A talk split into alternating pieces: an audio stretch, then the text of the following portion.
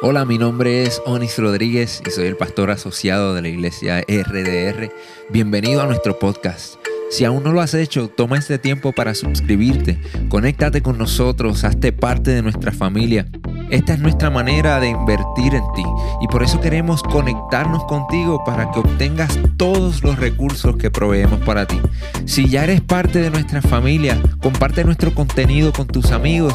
Estaremos actualizando este podcast todas las semanas, así que quédate conectado con nosotros y riega la voz. Esperamos que este mensaje sea de mucha bendición para tu vida la más cordial bienvenida. No se siente nadie todavía. Saludos también para todos los que están con nosotros a través de las redes sociales. Vamos a orar. Yo creo que es meritorio, ¿verdad? Que demos gracias al Señor. Si puede levantar una de sus manos, ambas manos, como lo importante que tu corazón esté ante la presencia. Padre, te agradecemos en esta mañana por darnos el privilegio a todos de poder estar en este santuario. Señor amado, Gracias aún por aquellos que están conectados a través de las redes, allá en sus hogares, en distintos lugares. Padre mío, gracias, gracias, gracias. No hay palabras, mi Dios, con las cuales nosotros podamos agradecerte tanto bien. Aún te doy gracias por las pruebas y por los momentos difíciles. Padre, que tú permites en tu soberanía que vivamos, porque todo nos hace entender que sin ti nada podríamos hacer. Señor, pedimos que todo lo que pueda obstaculizar en términos espirituales el entendimiento del mensaje, Señor, que tú lo reprendas. En el nombre de Jesús, todo espíritu de estupor, te reprendo en el nombre de Jesucristo. Y por lo tanto, Espíritu Santo, toma tu lugar en cada vida, mi Señor. Glorifícate de una manera poderosa mi Dios amado, que nos corone con el entendimiento y con la sabiduría. Padre, que hagas lo que tengas que hacer en la vida de cada cual conforme tu soberana voluntad. Y el pueblo dice, eso es, saluda que está a tu lado, échele la bendición, dígale bienvenido. Eso es. Pueden sentarse.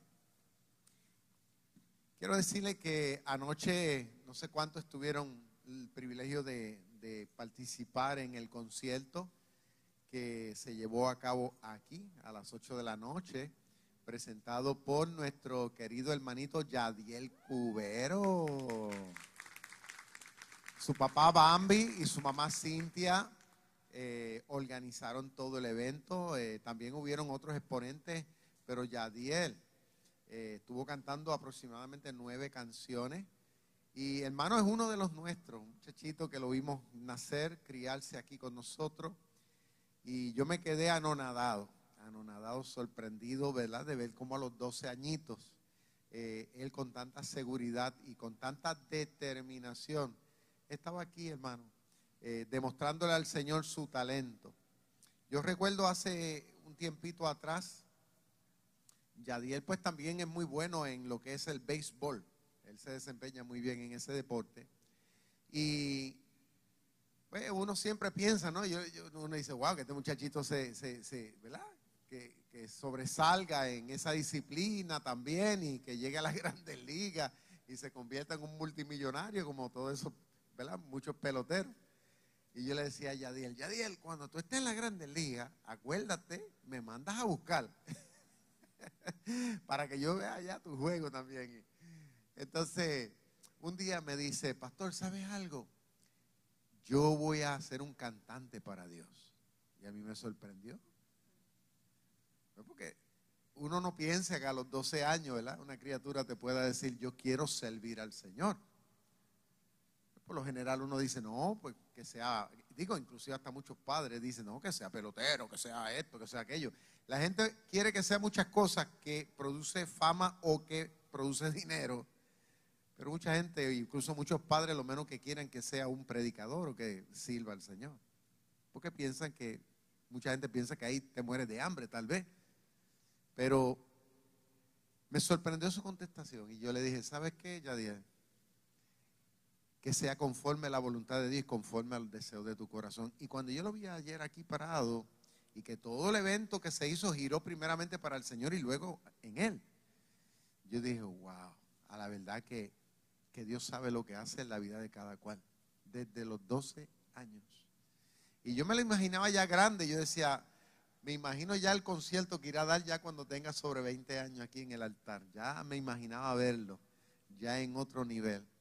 Y sé que los planes que Dios tiene con él en términos de lo que es el reino de Dios, todavía como, dice, como decimos en el campo, pica y se extiende. Amén.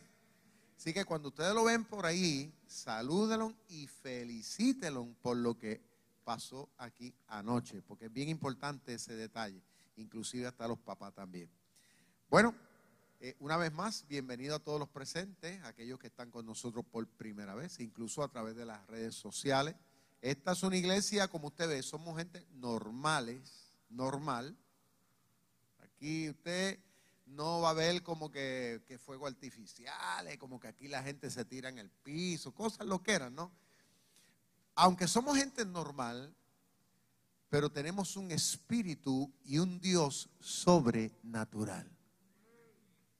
Ah, no, no, no le entendieron. Algunos están todavía como que quitándose la sábana, ¿verdad, Alvin? Lo pregunto otra vez. Ah, que nosotros, oh, lo, lo, declaro, nosotros somos gente normal, pero con un espíritu sobrenatural, con un Dios sobrenatural. Oh, yes. Esa es la diferencia. Hoy vamos a estar hablando bajo un tema que yo como pastor considero que es sumamente importante y lo van a ver en la pantalla ya mismito. El tema del mensaje es el secreto del cristianismo. Ahí está. El secreto del cristianismo. ¿Lo pueden repetir conmigo? Una, dos y tres. El secreto del cristianismo. Ahora usted dirá, pastor, yo no sabía que había un secreto. Pues sí lo hay. Y vamos a estar hablando del secreto de cómo es que las cosas funcionan en este ambiente que se llama cristianismo o cristiandad, como usted lo quiera interpretar. Mucha gente se acerca al cristianismo y paran frustrados, otros desanimado porque no, escuchen bien, porque piensan que la obra de Dios, o sea, cómo Dios actúa, cómo Dios hace las cosas, piensan que los milagros y las maravillas que Dios hace son el producto número uno de experiencias sensacionalistas. Hay gente que piensa que si no sienten que los pelos se le paran, pues la gente piensa que Dios no está. Yo no sé si a usted le ha pasado eso o usted ha conocido gente así. Yo he conocido mucha gente así. Pastor, si aquí yo no siento nada y esta iglesia está fría, o este ambiente está frío, o aquí no, no, se, no se sienten ni los vientos alicios, piensan algunos. Otros piensan que si no hay una experiencia emocional, si no hay mucho grito, si la gente no se está cayendo para atrás, si la gente no se está bajando por el piso, pues piensan que Dios no está, ni que el poder de Dios está, ni que Dios puede escuchar, ni que Dios puede contestar. Pero también existen otros que piensan que las cosas que Dios hace o que debe de hacer pues son el producto de méritos propios. Pastor, ¿por qué Dios no me contesta? Pastor, ¿por qué Dios no hace esto? Porque se supone que si yo hice esto, si yo hago aquello, se supone que Dios entonces tiene que actuar así. Lo que les quiero decir es que dentro de este círculo de lo que llamamos cristianismo o cristiandad, Mucha gente para frustrado o, desorientado o desanimado porque es que no logran entender cómo es que esto funciona. Cómo, cómo se deben dar las cosas. Escuche bien, para que las maravillas de Dios nosotros realmente las podamos experimentar. Es a different ball game, como dicen en inglés. Es, una, es, es algo un poco diferente a lo que usualmente, a veces hasta se predica, porque yo he escuchado gente predicar las cosas del cristianismo así, otros enseñarlas así.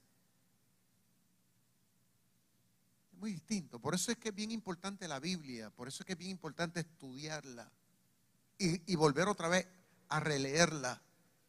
Cada vez que uno, uno se acerca a la escritura, como que el Espíritu Santo de Dios, dependiendo del nivel en que usted está, el Espíritu Santo te va a dar un nuevo nivel de poder entenderla.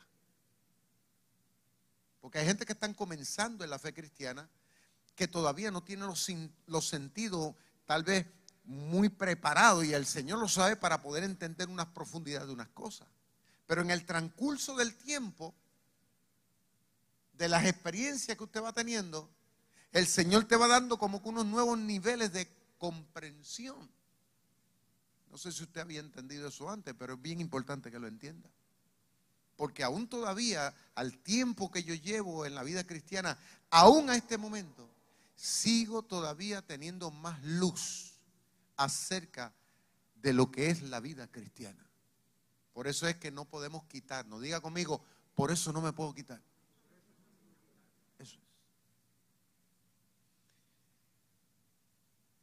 Hay un pasaje de la Biblia, está en Mateo capítulo 9, verso 27 al 31.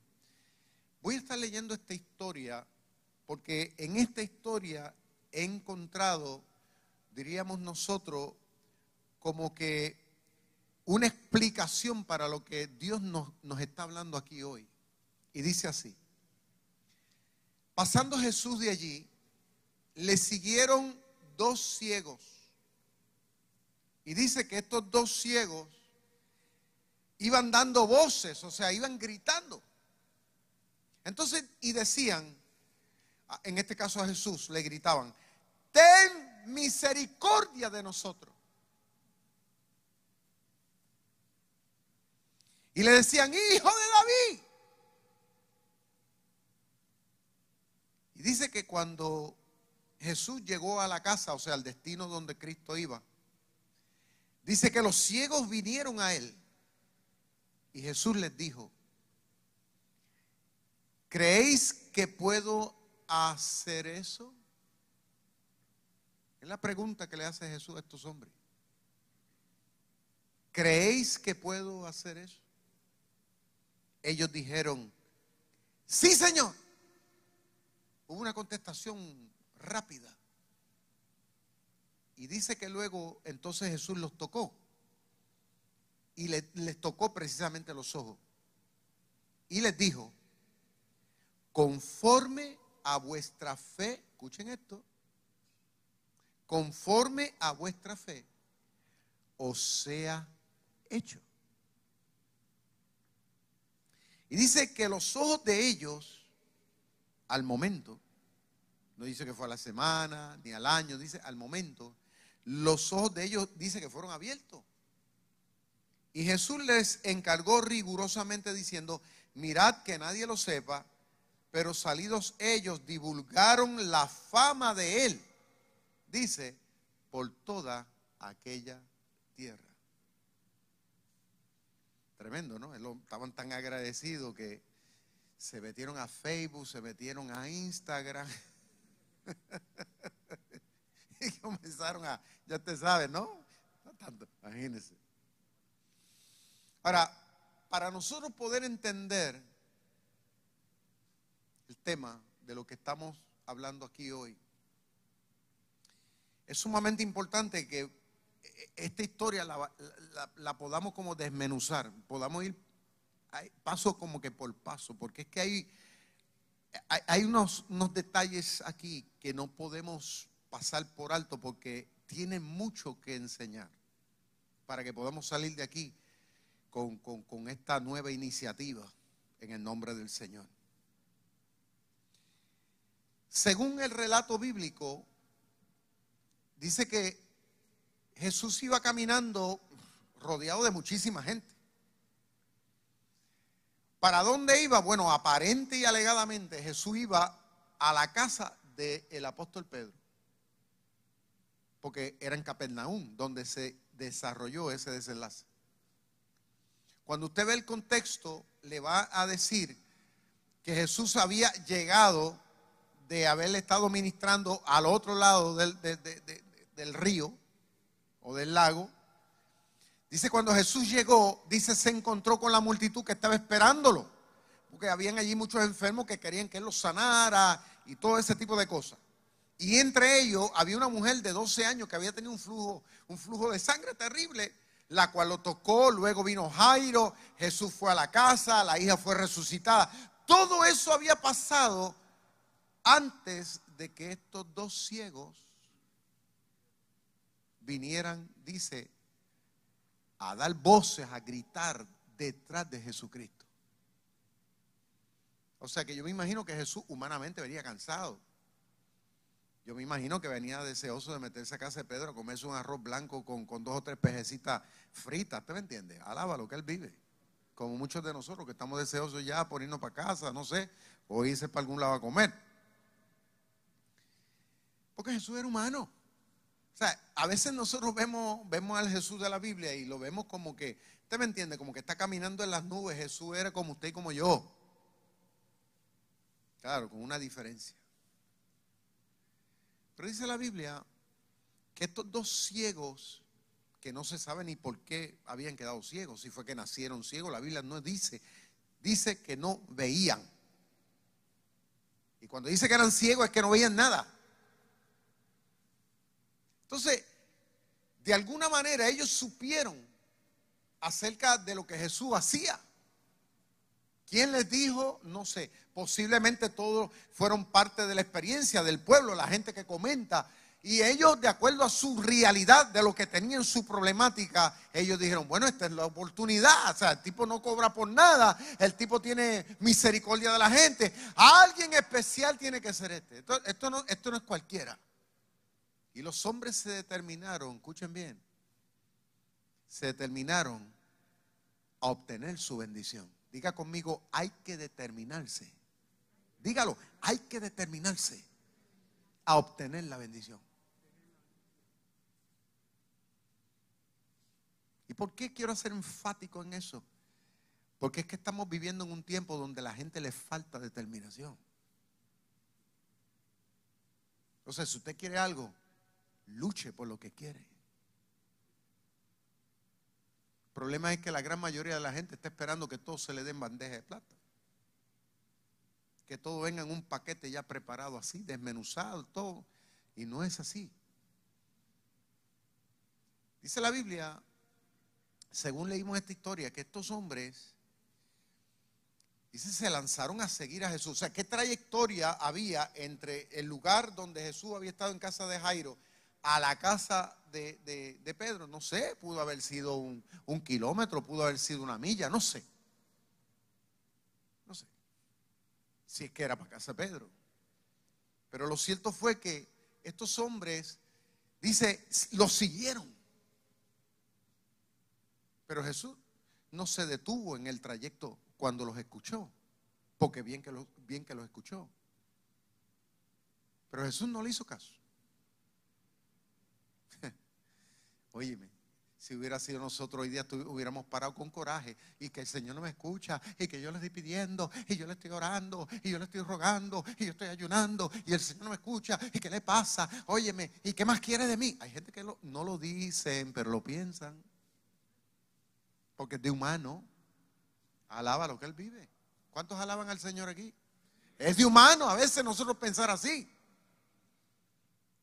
A mí se me han metido muchas veces muchas loqueras en la cabeza. A veces uno dice, Dios mío, ¿y dónde tú estás? ¿Y qué ha pasado? Y tú me estás pagando mal. ¿eh? A veces nosotros hasta peleamos con Dios. Entramos en una lucha, ¿no? Por nuestra ignorancia humana. Pero la Biblia dice que estos hombres, cuando ellos vieron que Jesús siguió caminando, ellos siguieron detrás de, o sea, siguieron detrás de él. No se quitaron. Diga conmigo, no se quitaron.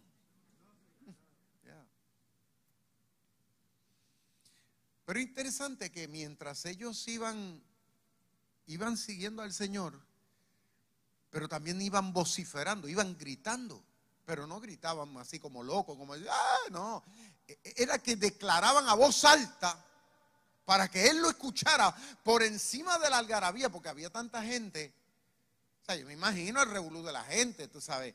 Y, güey, aquello, sí, mira lo otro. Y, y, por encima de todo lo que estaba pasando, inclusive que este hombre ser ciego, la gente los menospreciaba. ¿Por qué? Porque lo veían como baja clase. Ah, estos son unos trapos ciegos. Estos que tienen que ver. ¿Usted me entiende? Lo veían como puros mendigos. Gente, ¿usted me entiende? Un desecho de la sociedad. Así es como mucha gente son consideradas. Y ellos supieron que tenían que imponerse por encima de todo lo que estaba pasando. Y más gritaban. Jesús, mire cómo decía, hijo de David. Ahora, hasta ese momento no se dice que a Jesús le hubieran denominado con ese título. La pregunta que me hago yo, ¿cómo estos hombres, cómo estos hombres llegaron a esta convicción de, de decirle al Señor, hijo de David? Es un título profético lo que ellos estaban declarando acerca de Jesús. O sea, como que lo estaban reconociendo entre todos los seres humanos como el enviado de Dios para resolvernos a todos los problemas. ¿Cuántos dicen amén a eso? O sea que Jesús, He's the man, ese, ese es el foco central. Él es la solución. Él es quien tiene la gracia, Él quien tiene el poder. Él es el que realmente puede resolver. No hay otro.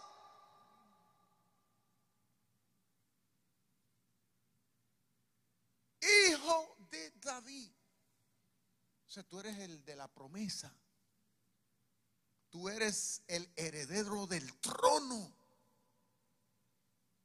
Y fíjate que lo que dijeron, ten misericordia de nosotros have mercy on us. Es grande. Esa palabra misericordia es una palabra que implica ponte en mi lugar. Hmm. Yo te pido que tú sientas lo que yo estoy sintiendo. Detente por un momento. Detente por un momento. Y yo te pido que tú te identifiques conmigo. Es lo que muchas veces nosotros queremos en nuestro caminar de vida. A veces estamos rodeados de mucha gente, pero es casi imposible uno encontrar a alguien que se ponga en el lugar de uno. A veces uno va, no sé, a cualquier sitio donde uno está buscando la ayuda, sea médica, o sea legal, o no sé, va a un banco, no sé, a donde quiera que. A veces entre amistades y conocidos, a veces hasta la misma iglesia uno uno a veces espera de alguien que me entienda. Alguien que pueda comprender el porqué de mis lágrimas, de mi dolor, de mi angustia, mi desesperación, mi soledad. El por qué estoy como estoy. A veces uno no quiere otras cosas. Yo no sé si usted le ha pasado eso, pero a mí me ha pasado.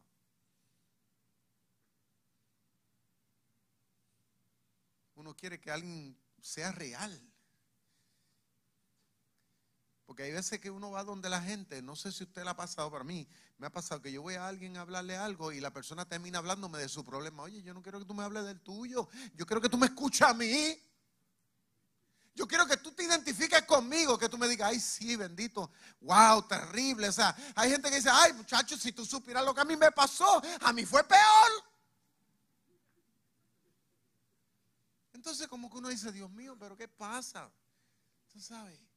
Y toda la conversación entonces gira en lo que a él le pasó o en lo que a ella le pasó. Pues yo, yo está bien que a ti te pasó, pero ahora me está pasando a mí. Yo quiero que tú me hagas sentir que tú me comprendes. Estos hombres le decían, Jesús, hijo de David. Ponte en nuestro lugar. O sea, trata de ponerte en el lugar de un hombre ciego. Ahora, ninguno de los que estamos aquí estamos ciegos. Yo no puedo, usted tampoco, y quizás muchos de los que me están viendo, escuchando, hemos estado en esa realidad. Es difícil uno poder hablar qué se siente, cuál sería la experiencia de un ciego. Y particularmente debe ser peor para alguien que, pudo haber visto varios años y que quedó ciego por algún accidente, por algo que tuvo, ¿no? Hay muchas razones en una persona puede quedar ciego. O sea, que una persona haya podido ver la maravilla, la belleza del mundo y de repente no tener esa capacidad, eso debe ser bien triste. Ver la cara de otro, ¿no? Ver el rostro de tu esposa, ver el rostro de tus hijos, ver el color de tu casa. Eso debe ser triste. No poder ver lo que la gente ve en la televisión, como ahora que tú vas a, las cadenas de tienda, ¿no? Y tú ves esos, televisores grandísimos que ahora vienen con unas imágenes que eso es espectacular. Y que tú sentarte en la sala de tu casa y que tu familia, tus hijos estén ahí diciendo, mira qué lindo, ay, qué belleza, y qué cosa, y qué lo otro, y tú meramente tienes que conformarte con poder escuchar. Nosotros se nos hace difícil decirlo, poder experimentar, porque es que no lo hemos vivido. Pero estos hombres están diciendo a Jesús, ponte en mi lugar.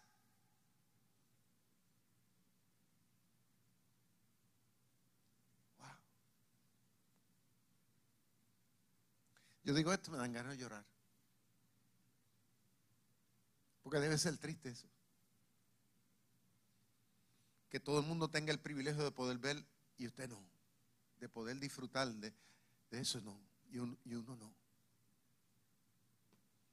Ver a tus hijos crecer y otros que los ven y tú no poder ver. Pero interesante que estos hombres no se quitaron.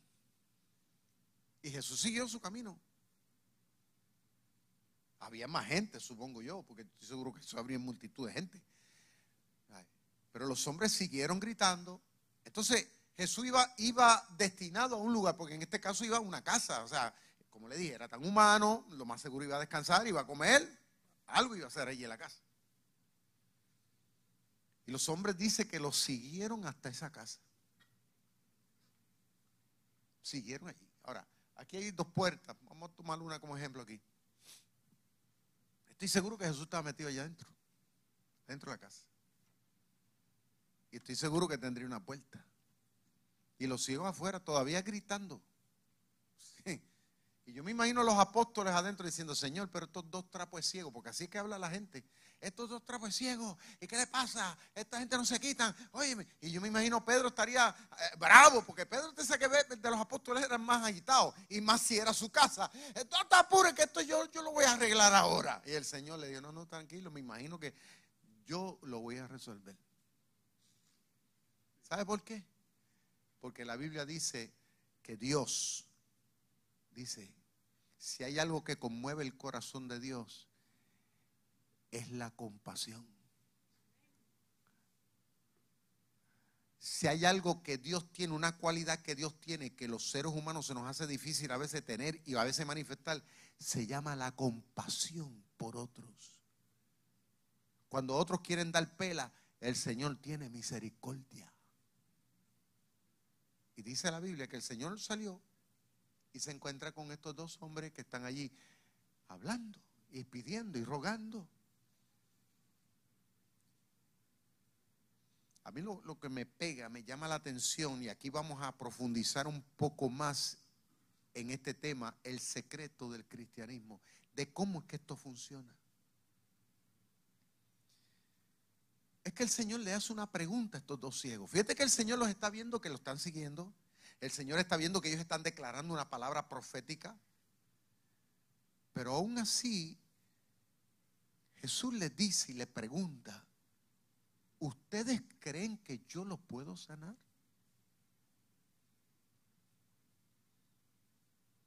Y yo, yo como, como teólogo, como, como estudiante de la vida, yo, yo me hago preguntas. Y yo mismo me pregunto, pero ¿por qué Jesús le tuvo que haber preguntado eso?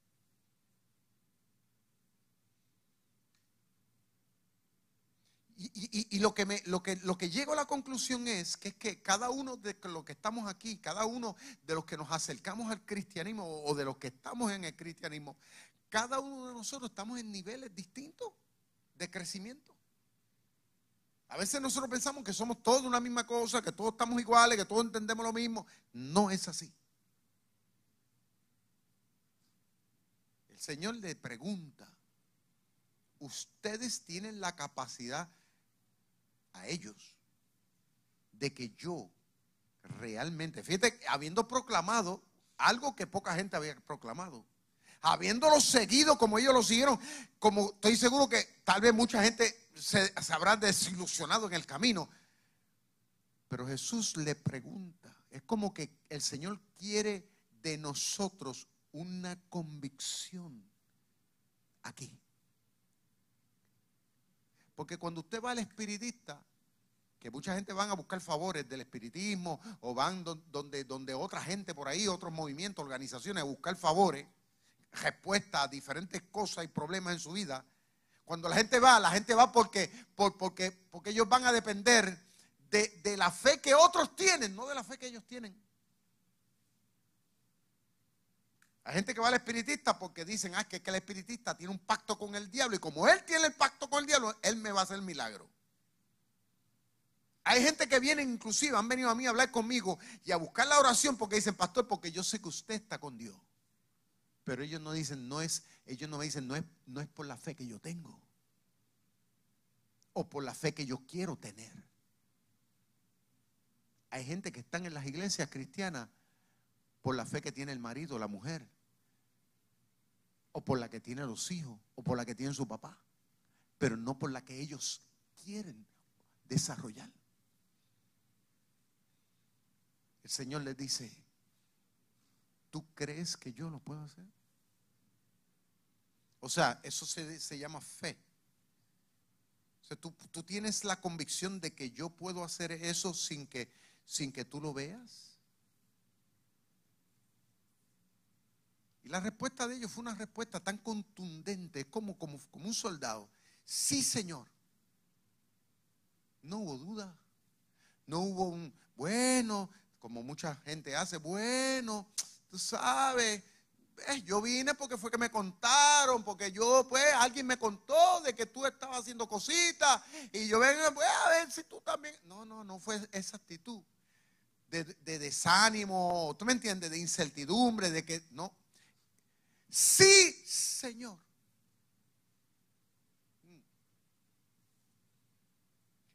Tal vez hasta ese momento uno podría pensar, bueno, ellos tal vez dijeron eso por, por querer salirse con la suya, pero no fue así. ¿Y por qué? Porque Jesús, cuando ellos le contestan de eso, Jesús le dice, vete, ¿cómo, ¿cómo todavía está la interacción, la enseñanza aquí? Jesús le dice, pues se ha hecho conforme a tu fe. Oh, my God. No sé si usted está entendiendo lo que está pasando aquí. Estos hombres están, Jesús le pregunta, ¿tú tienes fe que yo lo puedo hacer? Ellos dicen, sí, pero el Señor dice, ok, vamos a ver si es verdad lo que tú estás diciendo. Pues le dice, porque se ha hecho conforme como tú crees. Yo me imagino que eso es para cualquier persona dejetirse y decirlo, oh, Muchacho, pues entonces no se va a dar, porque yo, yo le dije eso porque, pues porque pensé que era lo mejor que tenía que haber dicho, pero realmente yo creo que no se va a dar milagro. Pero no, estos hombres, su fe era una fe real. El secreto del cristianismo está, escuchen bien, aquí. Estos hombres primero demostraron una determinación porque no se quitaron en la trayectoria. Eso habla de que nosotros en esta experiencia de cristiandad, nosotros no podemos ser de doble ánimo, ni podemos ser gente que estamos aquí hasta un tiempo, como hay gente que están un año, están dos años, están tres años, y después se, las acaba la gasolina, y, como que, pues, tú sabes, y, y tiran la toalla. No, no, no, no, no, estos hombres no tiraron la toalla, fue lo primero. Y es lo que es la base fundamental cuando tú llegas a la vida cristiana. Tú tienes que ponerte las pilas y ponerte las buenas. De manera que no se te acabe la gasolina. Que las buenas, las malas, las verdes, las maduras, tú vas para adelante siguiendo al Señor. Eso es prioridad. Sí, porque hay gente que dice, bueno, yo voy a ver qué pasa. Bueno, si vienes con esa actitud, tienes problema aquí. Te auguro que no llegas muy lejos. Estos hombres se mantuvieron ahí. Segundo, procuraron tener un knowledge, un entendimiento correcto de quién es Jesús. Hay gente que llevan 10, 20, 30 años en el Evangelio, incluso hasta 50, y no tienen una idea clara de quién es el Señor a quien están adorando, ni a quien están sirviendo. Y de eso yo he visto muchísimos. Cuando estaban esta gente, estos hermanos lindos, bellos y precisos, estos baluartes de Dios aquí alabando a Dios, hace un rato, y yo estaba ahí encendido de fuego. Y usted dirá, ay, pastor, hoy está contento. No, no, no es que estoy contento. Sí, siempre estoy contento, ¿no? Procuro estarlo, porque la Biblia dice que debemos estar, procurar estar alegres. Pero es mucho más que eso. Porque cuando canto, no canto por la emoción canto por la convicción que yo tengo. Porque cuando ellos dijeron, aquí está al rey de todos los reyes, el que está, oye, mi mente inmediatamente se conecta en, en mi Dios que está sentado en su trono, que está vivo, que me ama, que tiene planes conmigo, que Él resuelve, que a pesar de que a veces me hace pasar por prueba, pero Él es el que tiene la última palabra. Y yo me gozo en Él. Y yo sigo adorando su nombre. Cuando canto, canto con esa convicción. Pero hay gente que tú ves que en el trayecto como que se desvanece. Porque es que le falta entendimiento. Como le dije al principio, dependen de emociones, sensaciones. Esto es mucho más que eso aunque sí hay emociones y todo ese tipo de cosas, pero es las convicciones. Es mi convicción en el Señor, es lo que provoca en mí una reacción, como pasó con ellos. Siguieron declarando, hijo de David, misericordia de mí. Un cristiano que tiene el conocimiento de cuál es el carácter de su Dios, no se quita. Es un cristiano que pelea su batalla hasta obtener su victoria, como lo hizo Jacob. No me voy hasta que no me bendiga.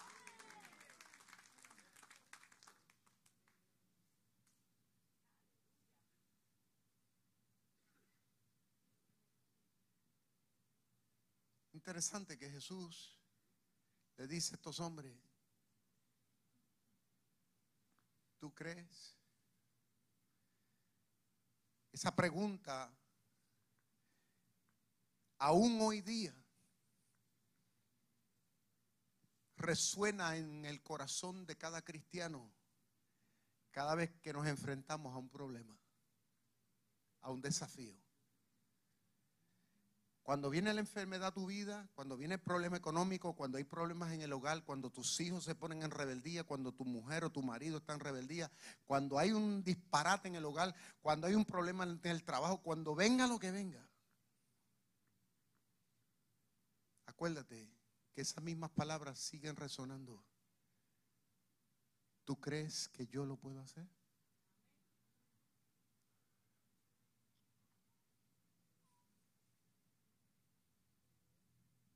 Ahora, cuando Jesús le hizo esa pregunta a estos hombres ciegos,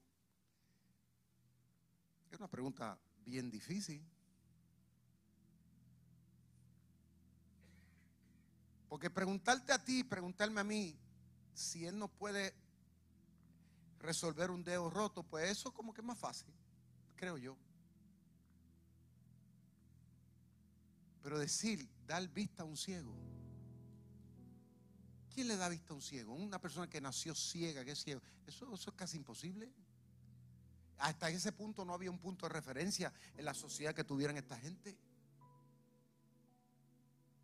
Hoy con la tecnología que hay y todo eso, pero en ese entonces no. Yo quiero que usted trate de transportarse conmigo ese tiempo y ver la realidad que estos hombres estaban viviendo. Y cuando Jesús le pregunta esto, o sea, estos hombres, estos hombres se elevaron a otro nivel, que es lo que, lo que Dios quiere en esta mañana, que tú y yo nos elevemos. Porque es de esta manera que tú y yo vamos a hacer la diferencia en el mundo.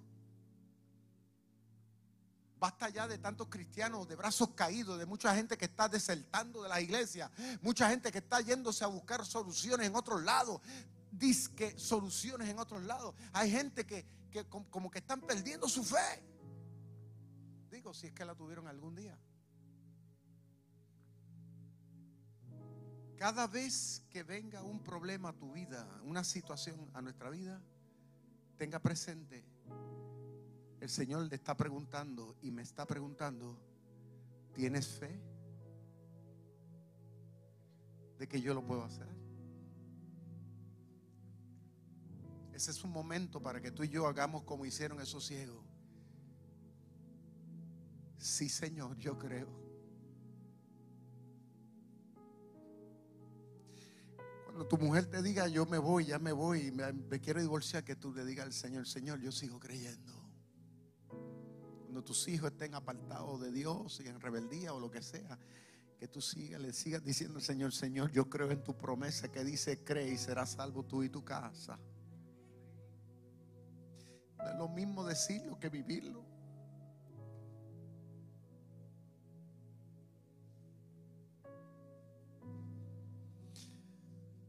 cuando viene una enfermedad o cuando el médico te dice, mira, ese problema que tú tienes, un problema serio, que tú digas, sí Señor, yo sigo creyendo en ti. Vámonos. Es así.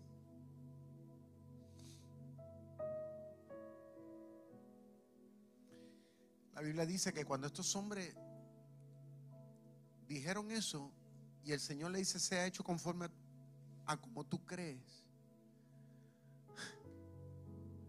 Dice que al instante recibieron la sanidad. Al momento fueron sanados. Al momento fueron sanados. Esto lo que nos hace entender es que cuando nosotros entendemos la dinámica, el secreto detrás de cómo todo esto funciona y lo ponemos en práctica bien, cualquier cosa es posible. Anything could happen. En otras palabras, que a, favor de nosotros, los que tenemos fe en el Señor, los que no nos quitamos, los que peleamos esta batalla, escuche bien, tarde o temprano siempre va a haber una respuesta. Tal vez no sea ahora, tal vez no sea mañana, pero tal vez puede ser pasado. Pero lo cierto es que nuestro Dios es real y la fe en Él mueve literalmente las montañas. Tal vez no en el orden suyo porque tal vez hubiera sido mejor, ¿verdad? Que al principio, antes de Jesús ir a la casa de Pedro, si que fue a la casa de Pedro, oye, hubiera resuelto el problema allá a los, a los, a los ciegos allá primero.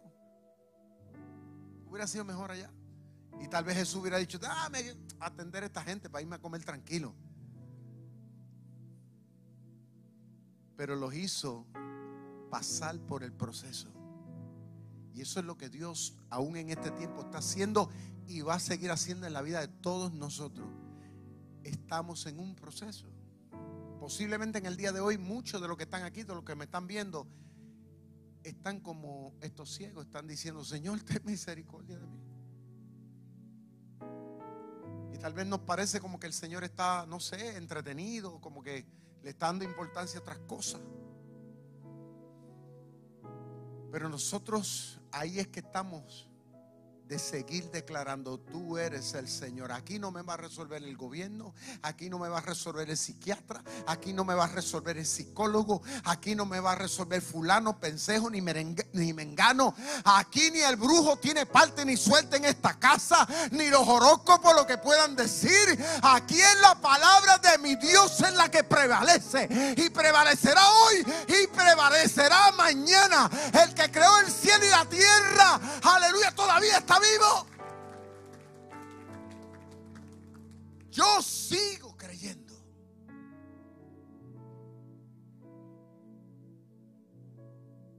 Y para esto no se necesita tener muchos títulos. Lo que se necesita es creer. El mundo está lleno de gente con falta de fe. El sistema que vivimos promueve la falta de fe. Solamente la palabra y Dios nos hacen un llamado. ¿Tú crees? Hagamos la diferencia. Porque el secreto en la vida cristiana está y estará en que sigamos creyendo. Póngase de pie conmigo, por favor.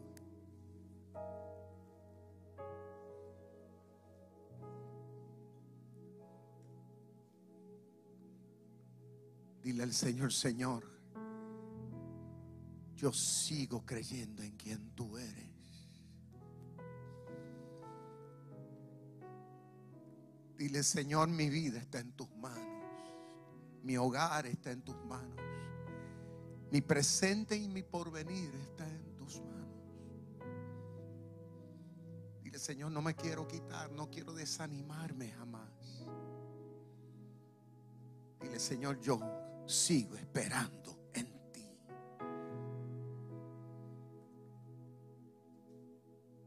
Porque siempre las cosas se escuchen bien. En el tiempo de Dios serán más sabrosas. Alaba lo que Él vive. Padre, en esta mañana, Señor, bendigo a cada ser, a cada familia que está aquí.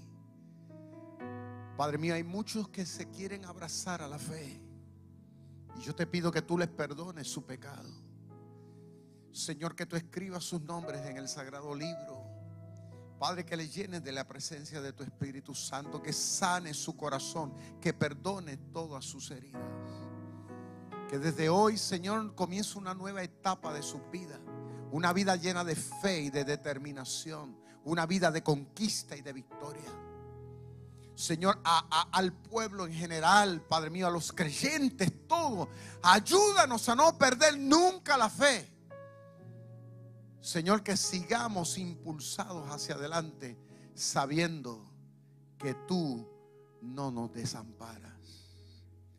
En el nombre del Padre, del Hijo y del Espíritu Santo. ¿Cuántos dicen amén? Eso, denle un fuerte aplauso a Jehová. Gracias por conectarte con nosotros. Si este mensaje ha sido de bendición para tu vida, te voy a pedir tres cosas. Primero, Hazte parte de nuestra familia. Suscríbete a nuestro podcast y conéctate todas las semanas con nuestro contenido. Número 2. Comparte nuestro contenido con tus amigos. Y número 3. Considera la posibilidad de asociarte con nosotros. Si Dios ha impactado tu vida a través de este ministerio, ayúdanos con tus donaciones a continuar bendiciendo a mucha gente. Lo puedes hacer yendo a iglesiardr.com diagonal donaciones.